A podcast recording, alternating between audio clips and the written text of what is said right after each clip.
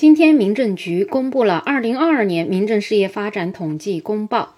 那么在这个统计公报里面，我们可以看到啊，二零二二年结婚的人数比上年下降了百分之十点六。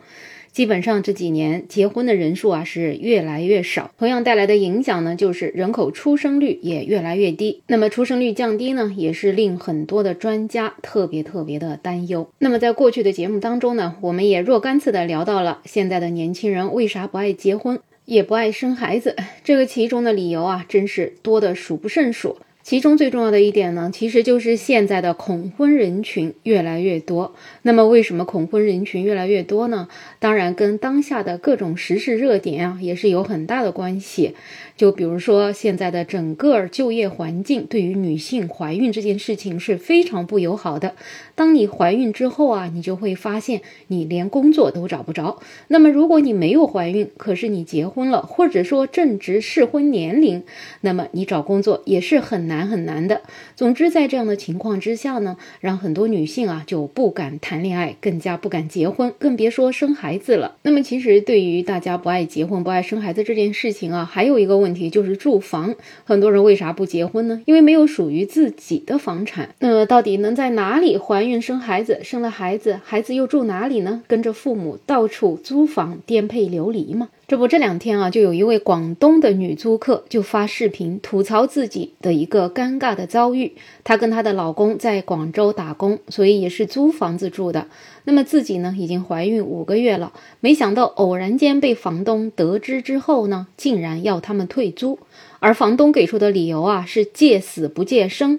他们觉得宁可把房子借给别人停丧，也不借给别人分娩，因为死人出殡后。房子马上会归还，而生孩子则占据的时间太长，并且还被认为是一件很不吉利的事情。那么可想而知啊，这个租客的租约啊肯定是没有到期的。这位房东呢也是特别的坚决，他宁愿赔偿违约金，也不想让他们住。那么无奈之下呢，女子跟她的老公只能把行李收拾好，提前回到老家杭州待产。对于这样一件事情啊，其实听起来还是蛮不可思议的啊。很多网友啊都是头一次听说还有借死不借生这样一种说法。难道生孩子不是一件有福气的事情吗？不是一件欣欣向荣的事儿吗？反而是有人离世才是一件看起来不太吉利的事儿吧？而且现在的人生孩子基本上都是在医院里生，生完了说不定也要去坐月子，对吧？可能去了月子中心，所以整体来讲，对于房屋的整洁应该没有什么太大的问题吧。所以这个房东的做法呀，还真的是挺让人不能理解的。但是呢，也有人觉得房东他完全有权利这么做。这个啊，可能是广东人的这样一个风俗，或者是这位房东当地的一个风俗。那么我们要尊重别人的这种生活习惯。押金也是退了的，钱也赔了，没什么好说的。当然，我觉得这位房东在他的角度之上也没有错，他在他的规则之内完成了他应该做的事情。那么只能说，现在租房子啊，真的是太难了。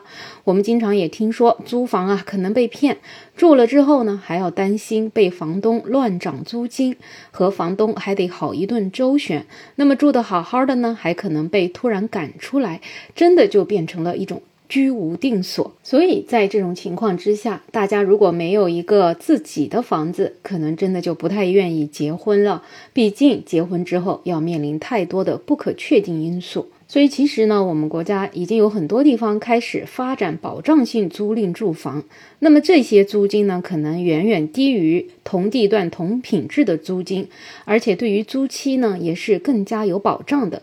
可惜啊，很多网友说，像这样的保障性租赁住房，其实因为它的量太少了，简直就成了杯水车薪。所以呢，在当前啊各个城市都在吸引人才、吸引人口的情况之下，我想，如果把自己城市的这种保障性住房政策把它做得更完善，应该能够在更大程度上吸引到更多的人才到自己的这个城市来，也能够提高自己城市的人口出生率。本期话题呢就聊这么多，欢迎评论区讨论，也欢迎订阅、点赞、收藏我的专辑。没有想法，我是梅乐，我们下期再见。